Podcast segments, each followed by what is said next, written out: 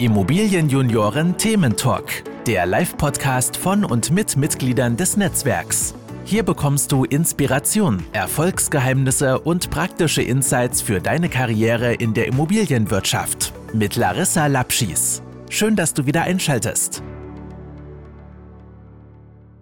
Herzlich willkommen zu unserer neuen Podcast-Folge. Diesmal spreche ich mit Maximilian Wojcikowski über die Einstiegsgehälter in der Immobilienwirtschaft. Das ist auch wieder ein Thema, was äh, aufgrund einer Frage bei Instagram entstanden ist. Da wurde nämlich genau das ähm, eben ja, gefragt und eine Beantwortung gewünscht. Und dann dachte ich, das ist so umfangreich oder ja auch so, so erklärungsbedürftig vielleicht. Das sollten wir mit einem Gast besprechen. Und Viele, vielleicht auch der Berliner Immobilienjunioren, kennen Max. Maximilian Wojcikowski ist eben auch Regionalleiter unseres Netzwerks in der Hauptstadt, aber natürlich nicht nur, sondern eben auch aktiv im Immobilienmarkt, was er macht, ja, was sein Schwerpunkt ist und warum er auch über Einstiegsgehälter in der Immobilienwirtschaft sprechen kann, das wird er gleich selber erklären. Lieber Max, ich freue mich, dass du heute mit bei uns im Podcast bist. Herzlich willkommen. Ja, hallo, liebe Larissa, vielen Dank für die Einladung, für die Anfrage. Ich freue mich sehr auf unser Gespräch heute. Und dann würde ich auch gleich an deine erste Frage anschließen, dass ich zwei, drei Sätze zu mir mal verliere, warum wir heute über die Einstiegsgehälter in der Immobilienwirtschaft gemeinsam sprechen. Ich bin 29 Jahre alt, bin gebürtiger Berliner und habe einen recht klassischen Lebenslauf in der klassischen Immobilienlebenslauf hinter mir, habe die Ausbildung zum Immobilienkaufmann gemacht, äh, bin dann nach Stuttgart zu dem Professor Gondring an die DHBW Stuttgart gewechselt und habe dort ein duales Studium BWL Immobilienwirtschaft absolviert und habe dann final noch ein MBA Real Estate Management wiederum in Berlin gemacht. War beruflich bereits aktiv bei Capital Bay im Transaction Management in verschiedenen Positionen, knapp drei Jahre. War dort auch zeitgleich Ausbildungsleiter für die gesamte Firmengruppe und ähm, bin seit August bei TSC Real Estate auch ein Investment Manager und dort als äh, Investment Manager auch im Ankauf für Gesundheitsimmobilien und Wohnimmobilien tätig. Ja, sehr cool. Ja, ich kenne dich ja auch noch aus der Stuttgarter Zeit, als du das duale Studium damals gemacht hast. Und ja, von daher, du hast natürlich jetzt schon einen ganz tollen Weg eben auch hinter dir. Ja, und ich glaube, das ist genau das Richtige, um jetzt eben mit dir wirklich über diese, ja, über diese heiß diskutierte Frage auch oft eben entsprechend zu sprechen. Bei mir ist es ähnlich. Ich habe, äh, also nicht ganz so, ich habe es mit dem Master dann oder mit dem Bachelor nicht weitergemacht, aber ähm, bin eben auch Immobilienkauffrau und habe dann den Immobilienökonom eben nochmal angeschlossen irgendwann ich, meine, ich bin jetzt 35 Jahre alt, das heißt, ich habe jetzt auch schon ein bisschen Zeit hinter mir. Als ich anfing, Max, das war irgendwie noch ganz anders, als es eben heute ist. Also mit, manchmal kriegt man ja so mit, was als Einstiegsgehälter eben gefordert wird. Und das ist doch schon deutlich jenseits der 50.000 ähm, Euro. Das ja. gab es bei mir nicht. Also da war, wenn man irgendwie 35 aufrief, ganz am Anfang ohne Erfahrung, war das irgendwie okay. Hat sich das jetzt so in letzter Zeit, oder wo kommt das her, dass sich das in letzter Zeit so gravierend erhöht hat? Ja, ich glaube, ich glaube, es hat sich gar nicht final dann so gravierend erhöht, aber die Anforderungen haben sich äh, gravierend erhöht von den, von den neuen Berufseinsteigern. Ich sehe das auch bei TSC jetzt bei uns, bin da auch mit meinem Kollegen in den Bewerbungsgesprächen, wenn wir neue Praktikanten oder auch Analysten bei uns einstellen, diese Forderungen nach Einstiegsgehältern äh, haben sich meines Erachtens extrem zu den Phasen, wo ich mich dann nach dem Studium beworben habe, erhöht. Woran kann das liegen? Es ist schwierig zu sagen. Ähm, ich glaube zum einen, dass dieses Thema, was bei uns beiden noch herrschte oder, oder mittlerweile auch immer noch herrscht, dieses War for Talents, äh, hat sich teilweise auch ein bisschen verschoben in der Immobilienwirtschaft. Wir haben deutlich mehr immobilienwirtschaftliche Studiengänge in Deutschland, ähm, gerade was die Hochschulen, auch private Hochschulen angeht es mittlerweile an jeder zweiten, dritten privaten Hochschule auch einen Studiengang zum Thema Immobilienwirtschaft. Und daraus resultiert natürlich, dass wir auch mehr und mehr Berufsabgänger haben. Und dann hat das, glaube ich, in, in nachfolgenden Generationen auch einfach, haben, haben sich die Generationen gedacht, in der Immobilienwirtschaft kann man auch viel Geld verdienen, was bestimmt auch möglich ist, aber haben da relativ relativ viel und, und schnell daran gedacht, dieses Geld zu verdienen und, und fordern das bereits dann in Einstiegsgehältern. Und äh, da muss man, glaube ich, immer so ein bisschen das abschwächen in den ersten Gesprächen. Ähm, aber wie du gesagt hast, wenn wir jetzt über Zahlen sprechen, die du eben ja auch schon angesprochen hast, äh, ich glaube, dass man da je nach Bachelor oder Master bei Einstiegsgehältern äh, um die 42 bis in der Spitze 54.000 bei einem Bachelorabschluss sprechen kann. Ähm, das variiert aber natürlich auch ganz stark zwischen den Firmen, mit denen man spricht. Ähm, und beim Masterabschluss ist es vielleicht minimal höher nochmal. Ähm, würde ich jetzt mal mit 45.000 bis 58.000 mal in den Raum stellen, ohne dass ich jetzt äh, tagtäglich HR-Erfahrung habe. Aber ich sehe es ja gerade bei unseren Analysten, die sich bewerben, äh, wo da die Reise immer hingehen kann. Ja, vielleicht sollten wir da auch noch mal kurz ein bisschen eingrenzen, was wir denn jetzt eigentlich mit Immobilienwirtschaft eben meinen also wovon wir jetzt sprechen oder eben auch du ja jetzt auch im Weiteren sprichst, das ist ja immer das, wenn es einen ökonomischen Bezug hat. Ne? Also so Beispielsberufsbilder, wie du es jetzt machst im, im Investmentmanagement oder äh, was wären noch andere Beispiele? Genau, also wenn man jetzt sich mal die verschiedenen Branchen in der Immobilienwirtschaft anschaut, dann spreche ich jetzt mal von Investmentmanagement, Asset Management, Fondsmanagement, ähm, Property Management, Projektentwicklung natürlich. Ähm, also das würde ich jetzt mal zu professionellen Immobilienwirtschaft zählen natürlich auch die professionellen Maklerunternehmen, die es in Deutschland gibt äh, oder sogar weltweit tätig sind. Die zählen sicherlich auch äh, mit all ihren verschiedenen Bereichen von Investment über Office Leasing etc. Äh, auch zu der professionellen Immobilienwirtschaft. Wenn du jetzt nur eine Ausbildung hast, also nur in Anführungszeichen, ähm, hatten wir ja beide auch anfänglich, unterscheidet sich das dann schon so gravierend? Ja, ne? Bin ich gar nicht so der Meinung. Grundsätzlich ja, aber ich finde gerade im Personalbereich und in Lebensläufen in der Immobilienwirtschaft gibt es gar nicht so die Schwarz- oder Weiß-Entscheidung, weil es gibt auch verschiedene Persönlichkeiten, die ich mittlerweile kennenlernen durfte, die mit mir damals zusammen die Ausbildung zum Immobilienkaufmann gemacht haben bei einem professionellen Maklerunternehmen und dann für sich entschieden haben, mir reicht diese Ausbildung. Ähm, ich möchte nicht nochmal studieren, ich möchte jetzt anfangen, Geld zu verdienen und die mittlerweile gerade bei diesen äh, professionellen Maklerfirmen äh, im Bereich Prokuristen tätig sind oder Standorte sogar leiten und wahrscheinlich auch nicht mehr bei 45.000 beim Einstiegsgehalt liegen, sondern deutlich darüber. Und dann muss man natürlich immer für sich selbst die Frage beantworten, möchte ich vielleicht mit einem Bachelor und mit einem Masterabschluss breiter aufgestellt sein? Und was ist, wenn ich mal nach einigen Jahren die Maklerschiene verlassen möchte? Besteht dann noch die Möglichkeit, einfach nur aufgrund dieser höheren Position im, im Maklerunternehmen noch in andere höhere Positionen in anderen Unternehmen zu wechseln? Oder gibt es dort, und das gibt es, ähm, wenn man mal als Beispiel Patrizia nennt, dort gibt es verschiedene Positionen, wo ich selbst weiß, wo ein Masterabschluss erforderlich ist, wo man sich dann sozusagen ein bisschen selbst begrenzt und, und die Position einfach nicht mehr wahrnehmen kann, äh, weil man sich zu früherer Zeit entschieden hat, nur mit der Ausbildung zu fahren. Aber deswegen, um auf das Thema nochmal zurückzukommen, ich glaube, es gibt nicht den perfekten Lebenslauf. Äh, man muss einfach wissen, wo man selbst hin will. Möchte man sich breiter aufstellen? Und reicht mir vielleicht die Ausbildung zum Immobilienkaufmann? Ich persönlich habe die Frage anders beantwortet, wie ich in der Einführung kurz zitiert habe oder meinen Lebenslauf äh, zitiert habe. Ähm, aber das muss final jeder für sich selber entscheiden. Aber äh, es gibt natürlich auch, wie du am besten weißt, von der ADI ähm, auch noch Weiterbildungslehrgänge, die man dann vielleicht zum späteren Zeitpunkt in seiner Karriere nochmal zusätzlich draufsatteln kann.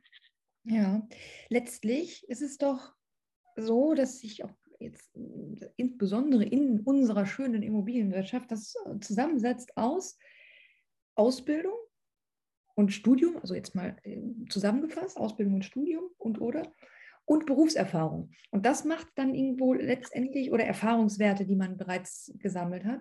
Und das macht dann letztendlich äh, das, was ich eben auch fordern kann gegenüber einem Unternehmen. Ne? Auf jeden Fall, ich persönlich auch ähm, bin absoluter Verfechter der Berufserfahrung. Und das ist auch wieder ein Thema. Da gibt es auch Firmen, die, die sehen das ähnlich wie ich, die eher auf, auf die Berufserfahrung abzielen. Äh, andere sagen, sie, sie wollen einfach eine top ausgebildete Persönlichkeit äh, mit einem Masterabschluss von einer der Top-Unis in Deutschland. Ähm, da gibt es aber auch wieder kein Schwarz-Weiß, weil genauso gibt es inhabergeführte Unternehmen, die auch sehr, sehr stark am Markt aktiv sind, wo aber ein Bachelorabschluss plus drei Jahre Berufserfahrung beispielsweise höher angesehen wird als ein Masterabschluss Vollzeit äh, und diese Person hatte vielleicht mal zwei Praktikas in seiner Studienzeit. Ähm, ich glaube, da würde Rund 80 Prozent der inhabergeführten Unternehmen, äh, die eine Art Hands-on-Mentalität in ihrem Arbeitsalltag äh, vorfinden möchten, dann deutlich äh, in die Richtung Bachelorabschluss plus Berufserfahrung gehen, ohne das jetzt für alle Unternehmen sagen zu wollen. Aber ähm, das kommt, glaube ich, dann final auf die Unternehmen an, wo man nach seinem Einstieg mal hin möchte. Jetzt nehmen wir mal ein Beispiel. Jemand hat jetzt eine Ausbildung gemacht, Immobilienkauffrau, Kaufmann, hat jetzt vielleicht bei einem Makler ja so ein bisschen Erfahrung gesammelt und sagt jetzt, oh, ich würde so gerne in die Projektentwicklung einsteigen. Dann wäre jetzt meine, also wenn ich jetzt äh, als Unternehmer denke, Unternehmerin denke, würde ich dem quasi dann wieder ein paar Schrittchen zurück einordnen, weil ihm dann ja wiederum die auch Berufserfahrung fehlt, die dann wieder rechtfertigen würde, wie wir gesagt haben, so diese Range zwischen ja, 45, 55.000 Euro, was dann eben eigentlich ja so ein Einstiegsgehalt normalerweise wäre. Ähm, aber ja, es, es, mangelt dann irgendwo noch an Erfahrung. Sollte derjenige dann halt sagen, okay, ich möchte zwar jetzt in die Projektentwicklung, aber ich bin auch bereit, so ein bisschen vom Gehaltlichen wieder zurückzutreten, um dieses Ziel dann zu erreichen. Was meinst du? Absolut, genau das, das ist der Punkt. Ähm, das war bei mir, kann ich aus eigener Erfahrung sprechen überhaupt nicht anders. Ich habe mein duales Studium in Stuttgart gemacht, habe bei der Strenger-Gruppe dort gearbeitet. Das ist ein äh, inhabergeführter Projektentwickler und äh, habe mich dann entschlossen, äh, die Projektentwicklung zu verlassen aus verschiedenen Gründen und wollte unbedingt ins äh, Investment Management bzw. Transaction Management und habe dann natürlich für mich entschieden, ich habe keine Vorerfahrung in diesem Bereich, außer natürlich die Vorlesung in der Uni und habe für mich entschieden, ich gehe mit der Gehaltsforderung lieber einen, einen Schritt zurück, um diese Chance zu bekommen in, in, einem neuen Berufsfeld innerhalb der Branche, was damals und heute auch noch mein, mein Wunschbereich äh, in der Branche ist, um dort den ersten Schritt hineinzumachen, ähm, habe ich mir gesagt vor den Gesprächen, ich gehe nicht ganz so sportlich bei der ersten Gehaltsforderung heran, und überzeugt dann im Anschluss lieber mit Leistung. Und das hat sich eigentlich komplett äh, ausbezahlt äh, in den Schritten, die ich dort bei Capital Bay gemacht habe, dass man gesagt hat, man, man macht vorne vielleicht einen Schritt zurück, äh, aber danach dann drei nach vorne. Um, sonst wäre ich vielleicht damals, hätte ich zu, zu hohe Forderungen gestellt. Vielleicht hätte sich die Company damals auch für, für einen Mitbewerber entschieden um diese Stelle. Und deswegen würde ich deine Frage klar mit Ja beantworten. Äh, gerade wenn ich vielleicht noch nicht die Erfahrung in den Bereichen habe, äh, lieber etwas zurückhaltender agieren und dann Leistung zeigen und dann kann man immer noch äh, nach ein, zwei Jahren vielleicht etwas fordernder in den internen Gesprächen auf, auftreten. Das fordernde Auftreten, ich bin mir sicher, die ein oder andere Führungskraft, die das jetzt hört, die wird sagen, hm, ist ja alles ganz schön, wenn ich in den Bewerbungsgesprächen sitze, dann kriege ich Forderungen von wirklich absoluten Einsteigern, die jetzt gerade aus dem Studium kommen, gerade mit einem Bachelorabschluss vielleicht erst äh, ausgestattet sind. Und ähm, die werfen dann solche Forderungen wie 75, 80, 90.000 Euro äh, um sich. Ja. Ist das ja. Ein bisschen zu dreist dann an der Stelle auch gefordert? Ja, würde ich ganz klar mit Ja beantworten. Ähm, ich sehe es ja selber, wenn wir Analysten bei uns äh, interviewen. Wir haben teilweise auch äh, klassische BWL-Abgänger, die, die vielleicht mal ein Praktikum in der Immobilienwirtschaft gemacht haben. Das war es dann aber auch, also nicht mal einen immobilienwirtschaftlichen Studiengang, ähm, die dann mit Forderungen zwar von der Top-Uni kommen, aber Forderungen um die 75.000, 70.000 Euro fordern aber beispielsweise die Grunderwerbsteuer in ihrem Bundesland nicht mehr kennen. Und da frage ich mich dann schon, äh, woraus resultieren diese Forderungen nur durch die Top-Ausbildung? Ähm, und dann äh, muss ich sagen, ja, finde ich schon dreist. Da hat man sich dann vielleicht nicht genug informiert, äh, wo die Gehälter liegen oder hat halt vielleicht auch Gehälter aus anderen Branchen noch, immobilienwirtschaftlich fernen Branchen, wo, wo solche Gehälter gezahlt werden. Aber in der Immobilienwirtschaft ist man meines Erachtens mit 75.000 Euro als Einstiegsgehalt, äh, kann man schon als dreist bewerten. Mhm, okay. Ja, vielleicht kommt das wirklich dann auch von den Erfahrungen, die man dann auch an den Universitäten gesammelt hat, wo sich ja wirklich Unternehmen auch richtig gehend ja, anbieten und sagen, ähm, komm nach deinem Abschluss zu uns und wir warten nur darauf, jetzt hier junge Leute mit ins Team zu holen. Ich glaube, das führt natürlich schon so ein bisschen die Erwartungshaltung, da kann ich jetzt mal richtig in die Vollen gehen und was, was fordern. Ja, auf jeden Fall. Also ich glaube, es gibt bestimmt auch in Deutschland Firmen, die 75 als Einstiegsgehalt zahlen, aber gehen wir jetzt mal von der professionellen Immobilienwirtschaft aus äh, und sagen wir mal, 95 Prozent dieser Firmen zahlen keine 75.000 Euro. Das, ist, also das finde ich auch Wahnsinn. Das äh, gut. Meine Erfahrung war zum Beispiel Ausbildung, Check, Haken dahinter. Du hast eben, äh, sage ich mal, Branchenerfahrung. Das hat schon einen gewissen, ja, da, da kannst du schon ein bisschen was mit fordern. Ähm, dann machst du ein bisschen Erfahrung, damit steigt dein Wert natürlich. Ähm, so richtig interessant wird es dann halt auch, wenn du dann nochmal einen Studienabschluss machst. Also da würde ich ja wirklich mal so aus dem Gefühl heraus sagen, das kann schon 15.000 bis 20.000 Euro ausmachen, ein so ein Abschluss pro ähm, Jahr, eben also auf dem, aufs Jahresbrutto gerechnet. Ist das auch so, so deine Erfahrung, dass man so, wenn du Bewerbungen bekommst, dass so ein Studienabschluss so einen gewissen Wert auch einfach schon mal hat? Ja, das auf jeden Fall, weil ich glaube, wir alle, die auch mal einen Master dann zusätzlich noch raufgesetzt haben, haben ja auch eine Erwartung daran. Zum einen fachliches Wissen, aber zum anderen möchte man sich ja auch äh, für das Einstiegsgehalt dann ein bisschen besser aufstellen. Wobei ich, wenn, wenn wir jetzt nochmal über Gehälter sprechen, vielleicht noch einen Zusatz zur, zur Ausbildung. Wir liegen ja da, falls auch Interessierte zuhören, die vielleicht kurz vor der Ausbildung zum Immobilienkaufmann oder zur Kauffrau stehen da liegen wir jetzt, um da nochmal eine Spanne zu nennen, äh, ich glaube zwischen 650 und 1300 Euro. Das ist ja immer gestaffelt in die drei Lehrjahre. Und beim dualen Studium vielleicht da nochmal ergänzend, äh, liegt es ein bisschen höher, 750 Euro bis in der Spitze sogar 1800 Euro, ohne jetzt Werbung für die Schwarzgruppe zu machen. Aber gerade die dualen Studenten von Lidl und Kaufland äh, liegen da schon ganz oben mit dabei, haben Tarifverträge. Und ähm, jetzt zu der zweiten Frage von dir 15.000 äh, Euro würde ich nicht nur für einen Masterabschluss oben nochmal raufsetzen. Das würde ja daraus resultieren, dass wir, wir hatten gesagt, beim Bachelor liegt die Spanne zwischen 42.000 Euro im Einstiegsgehalt und 54.000.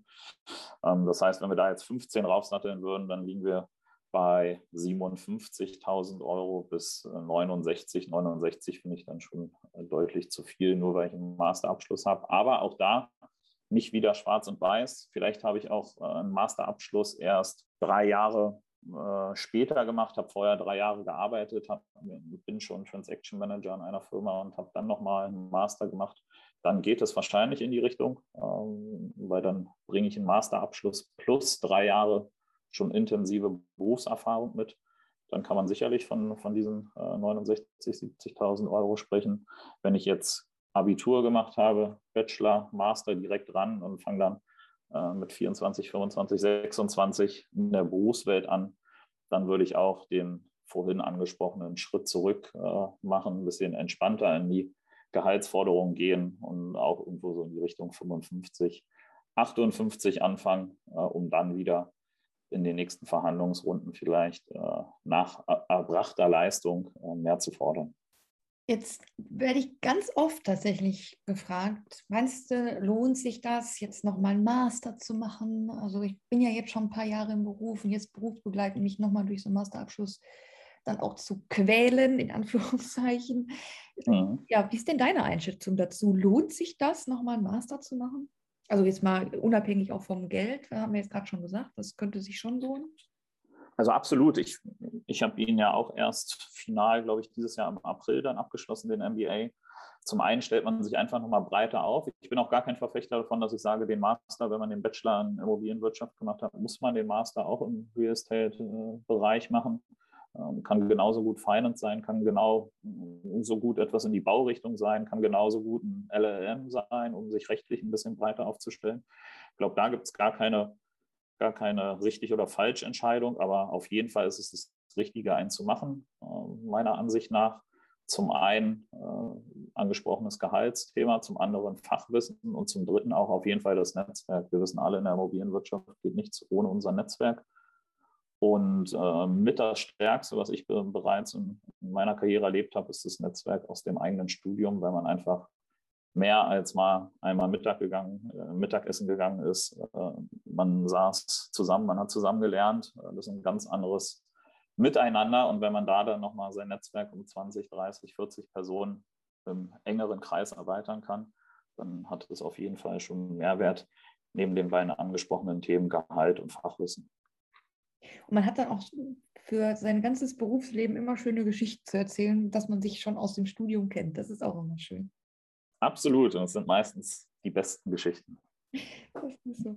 Genau, und die Top-Firmen, die sind ja auch jetzt schon sehr auf Master-Absolventen spezialisiert, oder?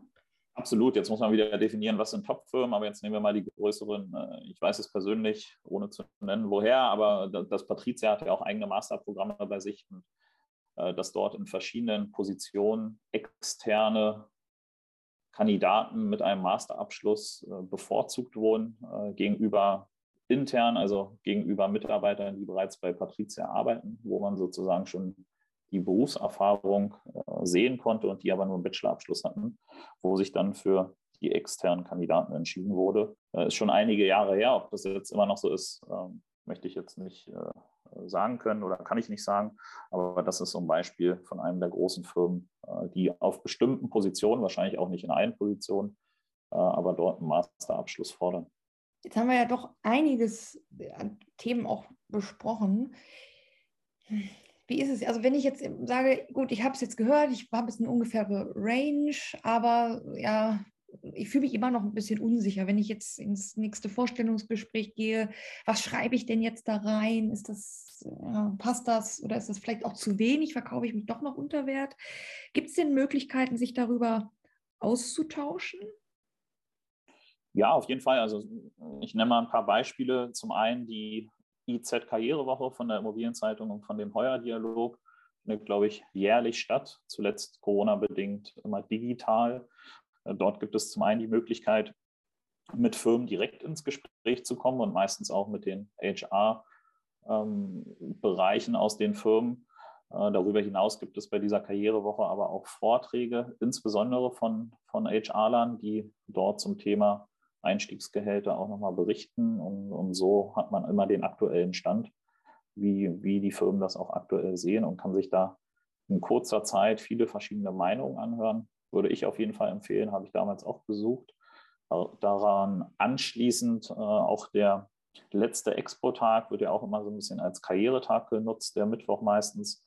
Äh, dort gibt es immer einen, einen Karrierebereich auf der Expo, wo auch die größeren Unternehmen sich nochmal vorstellen, gerade bei Studierenden, für Studierende. Auch da der Hinweis, gibt es immer ein Studienticket, was dann nicht ganz so teuer ist äh, wie die originalen Tickets, wo man dann einfach ganz persönlich mit den jeweiligen Firmen ins Gespräch kommen kann. Und da finde ich es auch gar nicht verkehrt, nachzufragen, ähm, wenn man dort die Frage hat, in welchem Bereich man welches Gehalt äh, im Einstieg verdienen kann.